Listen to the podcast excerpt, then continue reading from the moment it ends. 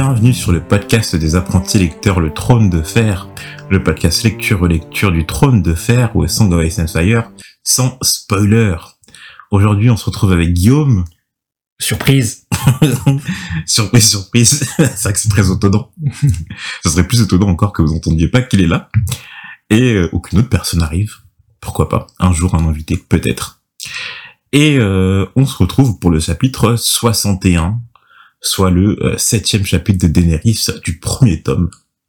Nous arrivons euh, doucement vers la fin. Et euh, bien c'est parti, Guillaume, tu peux commencer le résumé de ce chapitre. Ok. Donc dans le chapitre, on retrouve Daenerys. Donc après la victoire du, du de Drogo contre le Calassar de Ogo au sein d'une cité lazaréenne, Daenerys assiste à des scènes de pillage et de viol, et devant ces horreurs, en fait, Daenerys euh, refuse que les hommes de Drogo violent les femmes de la cité, quitte à se faire détester. Et elle va finir par trouver Drogo en pleine forme, bien que blessé par une flèche, et elle va demander à ce qu'il se fasse soigner. Et c'est là qu'une femme intervient et propose de soigner le cal. Elle s'appelle Miri Masdur, et elle se trouve être l'une des femmes qui a, qui a été sauvée du viol par Daenerys. Ah d'accord, ok. Pardon, je pensais que... J'entendais pas ce que le résumé soit aussi court. Mais d'accord. Ok. non mais j'avoue, en fait comme ça fait longtemps que vous avez lu ce chapitre, je me suis dit, euh, je me suis dit, en fait t'as d'un coup, je me suis dit, ah merde, putain, ce serait vraiment un chapitre. enfin bon. Eh bien, eh bien, euh, nous pouvons commencer à, à, discuter autour de ce chapitre, Guillaume. Donc il, il débute euh, et tu me coupes hein, si, si tu trouves des choses à redire. Il débute sur une scène post-bataille des, des Dothraki. Et euh, bon, franchement, à la description de la scène, ça a l'air assez horrible, avec des cadavres qui jonchent le sol, des chevaux qui crient à l'agonie, des blessés qui supplient, etc., etc. Donc tu sens que les Dothraki, ils font pas dans la dentelle. Genre, ils ont l'air vraiment, euh, voilà quoi, plus que cruel, euh, assez carnassier.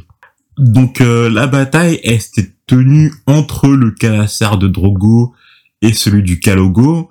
Et en fait, les Lazariens, euh, que les Dothraki surnommaient les, les Agnolais, en furent les victimes. Parce que, euh, en effet, ceux-ci étaient, bon, déjà ils étaient végétariens, ce qui était déjà une faute en soi.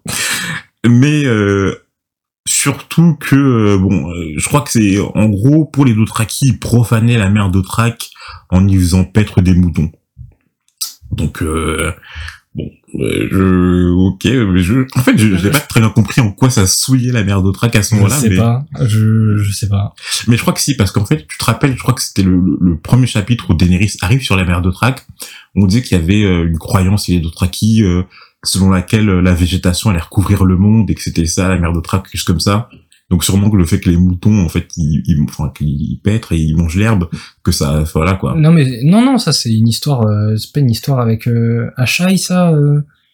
Non, c'est elle est c'est euh, oui, c'est le chapitre où même elle, elle est avec Jorah et elle arrive sur la mer d'Othrak et on dit que oui, euh, il lui dit que son Dothraki en gros t'as toute l'herbe qui va recouvrir le monde. Oui, je sais.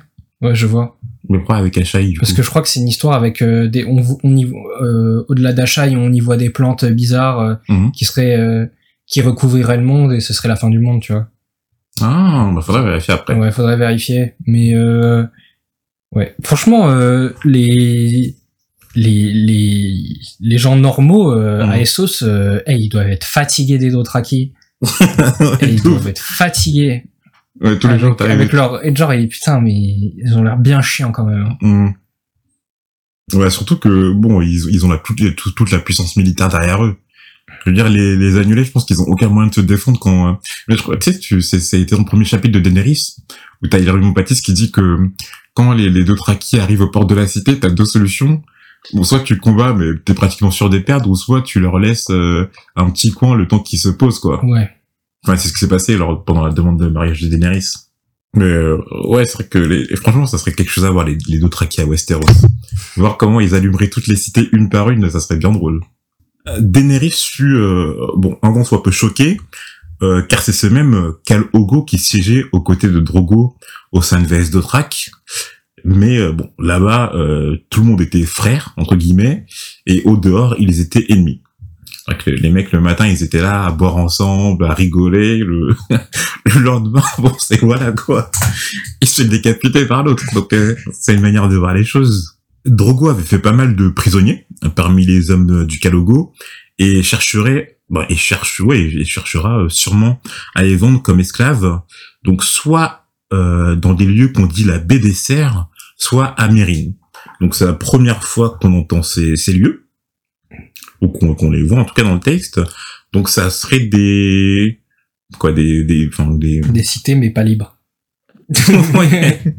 En tout cas des points de contrôle. En tout cas il y a un esclavage quoi. Tu sais ça ça me fait penser à comment ça s'appelait encore euh... La Libye. Oui. si on parle de l'esclavage moderne.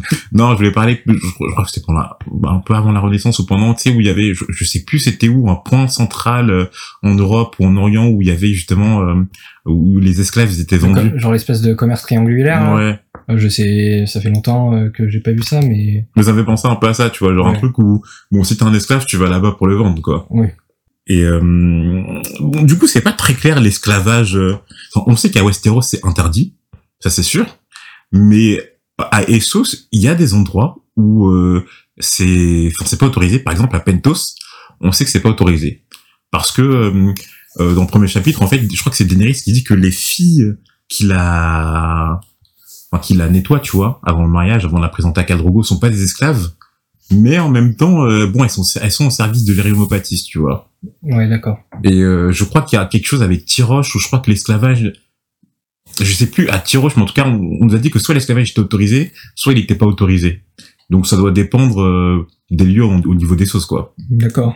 Et bon, grâce à l'argent récolté, euh, avec la vente d'esclaves, euh, les Dothraki pourront s'offrir des bateaux ainsi que des équipages pour accoster à Westeros et euh, ainsi conquérir le trône de fer. Donc tu vois que là ils sont déjà dans le mouvement pour euh, voilà, quand Khal il a dit que euh, il allait reconquérir le trône de fer pour son fils et il blaguait pas. Là ils sont déjà en marche. Et euh, donc Daenerys au son de la plainte d'une fille en train de se faire violer, elle euh, n'en pouvant plus, elle ordonna à ce qu'on dise aux guerriers d'arrêter. Euh, Jorah et ses servantes ainsi que son cas, euh, du coup les, le cas c'est les hommes du Kalassar euh, qui lui servent de garde, essayèrent de, la faire changer d'avis parce que c'était une tradition et on ne pouvait changer cela. Donc voilà quoi, tu, remportes une bataille, tu récoltes le prix. Forcément, euh, c'est surtout que les, les Dothraki, voilà, ont l'air assez, euh, comment dire, tra traditionnalistes, c'est pas le terme, mais tu vois, ils ont leur quand même de camper sur leur position, donc c'est pas quelque chose que Daenerys juste par parce que une ici à pouvoir changer, tu vois. Ouais, ouais, je vois. Surtout que c'est une étrangère, quoi. Elle vient. euh, Tu sais, c'est comme. euh, C'est comme euh, quelqu'un qui a jamais connu la France. euh, C'est bon. euh, Enfin, Mhm. tu sais, c'est comme si un Américain, un Américain, il arrive, euh, il, il a, il a des hautes fonctions euh, par euh, je sais quel piston, Mhm. et donc il se met à dire euh, tout ce que doivent faire les Français, quoi. Ouais. Enfin, tu vois. Ouais, du coup, bon, là, on, on la rejette un peu comme une étrangère, t'as raison. Mais bon, du coup, Daenerys, elle les écoute pas. Et euh, elle les envoyait quand même arrêter ce viol.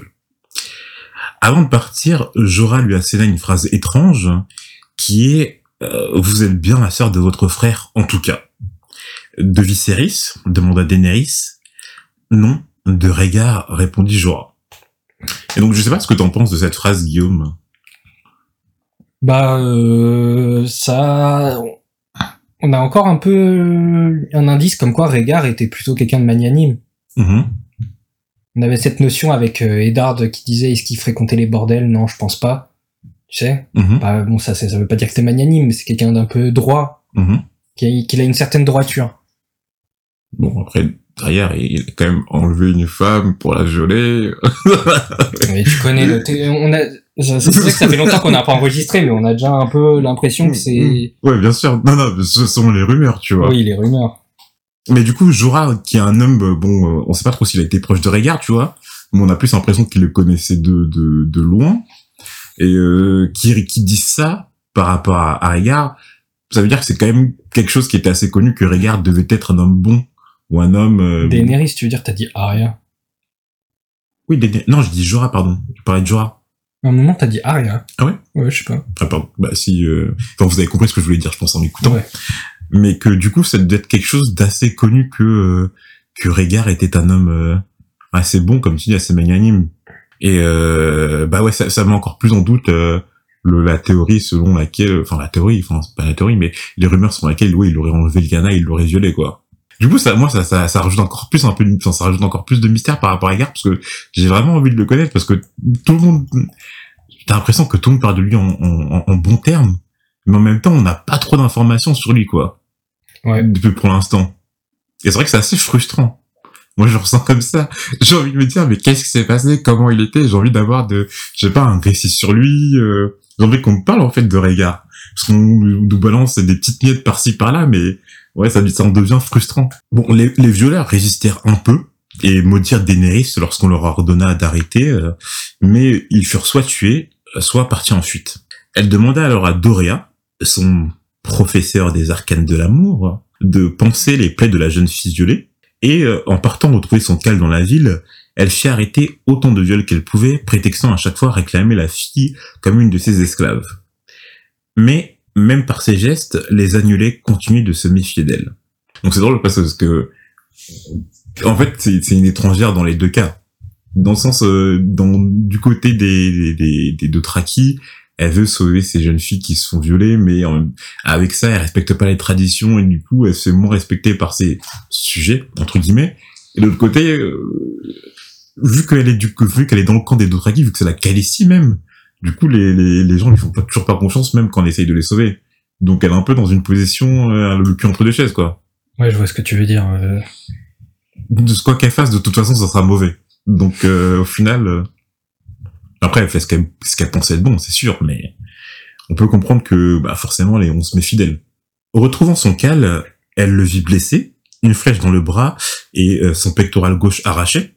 Un guerrier vint alors se plaindre à Drogo que Daenerys lui avait arraché euh, bon, la, la, femme qu'il était en train de violer. Et euh, elle dut donc expliquer la situation au cal, ce à quoi il réagit en, en se, se, se, se, se rend, c'est quoi le terme, en se rembrunissant, se, puis tu sais, qui, se fâche, quoi. Je, quand tu te, ah, c'est, c'est quoi le mot encore? Quand tu te, te rembru... Rembrunir? Oui, euh... Je sais pas. Je vois, euh, enfin, j'ai un peu, je vois un peu l'idée, mais j'ai pas le mot. je vais chercher. Si, c'est rembrunir. C'est, le mot. Donc c'est en se, en se rembrunissant, oui. Oui, c'est le, le gérontif de rembrunir, sûrement. Et euh, alors je retrouve mon texte. Et donc il- en fait, on, bon, il se rembrunit, il explique à Daenerys que c'était leur coutume. Mais euh, bon, on, on- on sent qu'une partie de Drogo était quand même fière d'elle, de ce soudain excès d'audace et de confiance en elle qui, euh, selon lui, provenait de leur fils à venir. Là, je vois bien le regard fier de, tu vois, dire, Hum, ça c'est mon fils, ça. ça c'est l'étalon qui chevauchera le monde. Donc, euh, mais ça se voit que, tu vois, euh, il, il, enfin, il kiffe, tu vois, quand Daenerys et tout, elle est, quand il a commencé à le chevaucher et tout, elle était là en mode, ouais, ouais, quoi, c'est ma femme, là. Bon, nous passons sur ces blagues un peu grivoises. Euh, Daenerys vit que les blessures du Cal n'étaient pas si légères, mais apprit que c'était le Cal lui-même qui avait refusé les guérisseurs. Et euh, une esclave se proposa alors pour soigner le Cal. Koto, l'un des secoureurs de Daenerys, euh, de, de- l'un des secoureurs de de Drogo, pardon, et euh, celui qui ressentait le plus d'antipathie envers elle, refusa net et voulut trancher la gorge de l'esclave, mais Daenerys le stoppa et accepta l'aide de, de l'esclave. Donc celle-ci se nommait Miri Masdur, et c'était une Meggy. Alors du coup, t'as as compris que c'était quoi une Meggy, Guillaume? C'était un peu une, une, comment dire, du point de vue des Dothraki, un peu une païenne, tu vois, Mhm. un peu une, Une païenne dans quel sens? bah genre, euh, elle adore un dieu, elle adore euh, des dieux un peu euh, obscurs, je sais pas. tu- Mhm. Donc c'est pour toi ça n'a pas trop lien avec la magie que l'on emploie par exemple ou euh Si, euh, ça c'est- enfin pour moi, pour moi, Maggie, c'est c'est un peu, c'est comme une insulte, c'est comme si tu traitais une meuf de sorcière. Ouais, vois ce que tu veux dire. Donc les Maegi étaient, euh, selon Jiki, l'une des servantes, des créatures démoniaques pratiquant la sorcellerie. Donc que tu, ce que tu viens de dire, hein, c'est un peu la traité de sorcière, ouais. On, on traînait au bûcher pour les brûler, les sorcières de Salem un peu, un truc comme ça. Wanda, euh... t'as pas capté la blague? Wanda, la, la sorcière C'est la rouge. sorcière rouge. J'étais en train de lire mon texte. Mais t'as regardé WandaVision du coup? Non. Ah ok. Ok. Du coup je vais faire une petite référence et tout, mais du coup c'est ça tombe à l'eau. Triste. Euh, mais Miri Masdur a tout simplement, euh, selon elle, épousé le temple et a des talents de guérisseuse. Daenerys lui demande d'où viennent ses talents, et Miri lui répond tout d'abord de sa mère, puis elle se rendit à Ashai, au contrée de l'ombre, où elle y a appris auprès des mages, mais aussi, après, auprès d'une certaine chanteuse de Jogosnaï et euh, d'une femme et d'un maître venant tous deux de Westeros, qui lui apprirent respectivement l'arbre des, l'art pardon, des herbes et de l'anatomie. La mention du maître étonne Sir Jorah, mais celui-ci confirme que c'en était bien un, grâce à la mention du collier composé de différentes sortes de métaux. Ce maître se nommait Maître Marwyn selon Miri Masdur. Bon, plusieurs choses. Du coup, est-ce que tu... Parce que du coup, pour l'instant, on n'a pas tellement... Est-ce qu'on a eu la notion de, de magie ou de sorcellerie dans le monde du trône de fer? Hmm, Parce que je pense pas. hein. non, je, je- je crois pas. Enfin, je crois qu'on on sait que par exemple, qu'il y a des... Par exemple, tu sais que les épées en acier valérien, elles sont euh, Ah forgées oui. à partir d'une certaine magie ou quelque chose comme ça. Ouais. ouais. Je pense qu'il y a dû avoir quelques références par-ci par-là où il y a des, des des choses un peu surnaturelles qui ont dû se passer. Mais euh, quelqu'un qui pratique vraiment la magie, je crois que c'est la première fois qu'on en voit une. On peut se tromper, donc vous pouvez nous le dire euh, en, en nous écrivant dans les commentaires, hein, mais euh, je, je crois que c'est la première fois. Donc du coup, mais ça paraît pas, ça paraîtrait pas tellement étonnant dans l'univers du trône de fer de ce qu'on a vu depuis le début, quoi. Non, non, c'est pas. En certain, on sait qu'il y a des dragons qui ont existé. Bon, c'est euh, c'est sûr que c'est pas de la, c'est pas, on n'est pas dans de la high fantasy, tu vois. hum, On est plus euh, genre c'est pas, il y a pas des Gandalf, il y a pas des trucs. euh, ouais, c'est de la low fantasy. C'est de la low fantasy. Avec un système de magie qui est assez. Ben, qu'on connaît même pas du coup pour l'instant. bon, pour l'instant, il n'y a pas de système de magie, mais il y a. La Le- magie est présente entre guillemets. Ouais, la magie est présente, mais elle a pas. Un, pour l'instant, elle a. enfin, elle Elle a pas, pas un partie du quotidien en fait des gens. Ouais, pas du tout du quotidien des gens. Euh, elle a pas un rôle euh, central dans la plupart des arcs euh, narratifs. Non, même dans tout- à part Daenerys, franchement. Pour l'instant. Pour l'instant, à part Daenerys, il n'y a pas de. hmm, La magie n'a quasiment aucun. Aucun impact, ouais. On peut dire John. Ah euh, si, si. Bah après, euh, Bran d'une certaine façon. Oui. Parce que bon, si est-ce qu'on peut construire comme ça comme de la magie Dans d'une certaine façon, oui. Ouais. Parce que la corneille a trois yeux. Bon, on, on se dit bien que voilà, c'est pas que du corneille. Enfin, voilà. Mais euh, du coup, ouais, ça m'étonnerait pas qu'elle pratique vraiment la sorcellerie chez Maggie. Pourquoi pas Donc en, en tout cas qu'elle sache euh, qu'il s'est passé des trucs. Alors après, par rapport aux, aux différentes personnes qui ont appris, bon, ça, mais on s'en bat les couilles. Ce qui peut être intéressant, par contre, c'est euh, du coup les mages de, de au contrée de l'ombre. Bon, déjà, le Achai les contrées de l'ombre, ça avait déjà, euh, voilà, quoi. On, on, on sent déjà l'ambiance. On est déjà dans le truc. tu vois, Achai les contrées de l'ombre, tu t'attends pas à un paysage paradisiaque. Mais euh, du coup, il y aurait des, des, des mages là-bas. Ok. Une certaine chanteuse de Jogosnaï. Alors, Jogos... Chante-lune. Chantelune, pardon? Oui. Chantelune. Chante-lune. Ok, pardon, j'avais mal, j'avais mal noté. Alors du coup, une chantelune, euh, bon, c'est peut-être quelqu'un qui pratique la magie avec euh, avec les mouvements de la les mouvements de la lune, Ouais. quelque chose comme ça. Mais bon, après, euh, Pourquoi pas mais Jogosnaï, je crois que c'est la première fois qu'on qu'on qu'on voit ce lieu dans le tome. Euh, Oui, c'est la première fois, je suis sûr. bon, du coup, mais le truc, c'est que le truc chiant, c'est que voilà, c'est plein de territoires dont on n'a pas la, la carte en fait. Ouais. On n'a toujours pas la carte, donc euh, on retient pour l'instant le nom des lieux. Mais comme on sait pas les placer, bon, voilà quoi, c'est toujours un peu compliqué. Mais sûrement ça doit se trouver à Essos. Ou, euh, enfin je sais pas, après on nous dit Westeros Essos. Donc peut-être qu'il y a un, euh, euh, nord, tu vois, un truc, au nord et quelque chose au sud. Non, ça, enfin, ça, tu vois. Ouais, mais bon, je suis presque, on est presque sûr que c'est à Essos, quoi. Ah, pourquoi presque sûr du coup Je sais pas, c'est, ça. euh, Je suis presque sûr. C'est tout. C'est une intuition. Alors du coup, ce qui est, ce qui est intéressant, c'est du coup la mention de de cette femme et ce maître qui proviennent de Westeros. Alors pour la femme, euh, même si c'est intéressant, bon, on, on sait pas qui c'est, on n'a aucune information sur elle à part cette information, quoi. Mais pour le maître, euh, du coup, ça peut être euh, une information, euh, enfin, qui est étonnante. Déjà, qui étonne Jorah. Parce que, euh, bon, sûrement que les maîtres, normalement, soit ils doivent, enfin, d'après ce qu'on a compris, soit ils sont à la citadelle de Villevieille, soit ils sont envoyés dans les différentes maisons des, des sept couronnes, afin de servir, bah, bon, comme euh, le maître de Winterfell, euh, maître Lewin, de, je sais pas, de scribe, euh, de ceux qui, qui enfin, Ouais. de, de, de professeurs, etc., quoi. Et donc, euh, qu'un maître euh, aille jusqu'à Ashaï les contrées de l'ombre, bon, sûrement que c'est quelqu'un qui a, tu vois, qui a la bougeotte, ou quelque chose, quelqu'un qui veut explorer le monde, qui veut apprendre, euh. Et le fait qu'il ait transmis ces informations à cette Mirimas dure, alors soit ça veut dire que, euh, parce que je, pense pas que, tu vois, tu transmets tes informations à n'importe qui. Quand t'as un mess comme ça, euh, surtout quand tu vas jusqu'à là-bas, moi qui sont un peu excentriques, tu vois, ça fait penser aux personnes un peu excentriques qui font un peu ce qu'ils veulent, non?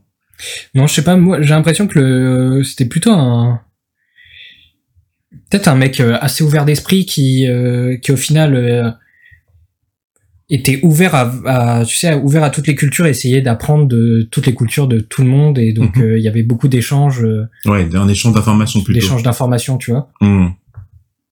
En tout cas, euh, Genre en mode euh, Miri Mazur qui apprend au, maître ce que sa mère lui a appris mhm. et entre, en, en contrepartie le maître qui apprend un peu la le- la médecine de Westeros à Miri Mazur. Ouais, non, je pense un peu comme toi. Je pense que t'es dans le vrai. hein. Mais en tout cas, on retient le nom de Maître Merwin. Parce que bon, euh, on sent bien que le, le, le, le, nom, le, le name dropping comme ça, ça sort pas de nulle part et, euh, quoi que, pour l'instant, on a vraiment des, des noms qui sortent, qui sortent un peu, voilà, quoi. Mais le, le maître comme ça, qui est Tonjura, euh, tu sens que c'est un maître qui, qui, qui, qui va un peu loin. On retient, quoi. Euh, alors, ensuite, euh, Mirimas Dur indiqua que ses instruments et potions se trouvaient à l'intérieur du temple et que c'est là qu'elle pourrait soigner Khal Drogo. Ils s'y rendirent alors. Les 100 coureurs de Drogo voulurent rester auprès de lui, et euh, n'ayant par- parce que en fait ils n'ont toujours pas confiance à la Maggie, mais euh, Daenerys était sereine, elle l'avait tout de même arraché à des violeurs. De plus, son visage lui inspirait confiance. Ça c'est vraiment une bêtise sans nom. Son visage lui inspire confiance. Oui. Ouais. Je veux dire, euh, bon, Cahuzac, euh, son visage il inspire peut-être confiance, mais le mec est content suisse, hein, donc les yeux dans les yeux, euh, voilà quoi, on sait ce que ça veut dire. Et surtout qu'on vient justement de dire, euh, juste un peu, euh, un peu plus loin, dans, enfin, peu plus avant dans le chapitre, que justement les, les gens, les, les gens, malgré le sauvetage de Daenerys, ils lui faisaient pas confiance. Ou en tout cas, ils avaient du mal à lui faire confiance. La Maggie lui administra euh, ses soins et lui indiqua la conduite à tenir pour les prochains jours afin qu'il guérisse. Et après ses soins, Daenerys, reconnaissante envers elle, lui propose de l'aider dans sa grossesse. Euh, du coup, oui, parce qu'elle dit que euh, elle s'y connaît, euh, elle s'y connaît dans tout ce qui est euh, la, enfin, le- la médecine et les soins de la couche sanglante. Et du coup, je te dire, justement, je vais rajouter que c'est marrant, justement, qu'elle utilise ce terme de couche sanglante, parce que dans le tome, en vérité, il y a que deux fois où ce terme est évoqué. Et euh, est-ce que tu sais la première fois où euh, du coup c'est dit? Et une couche sanglante? Ouais.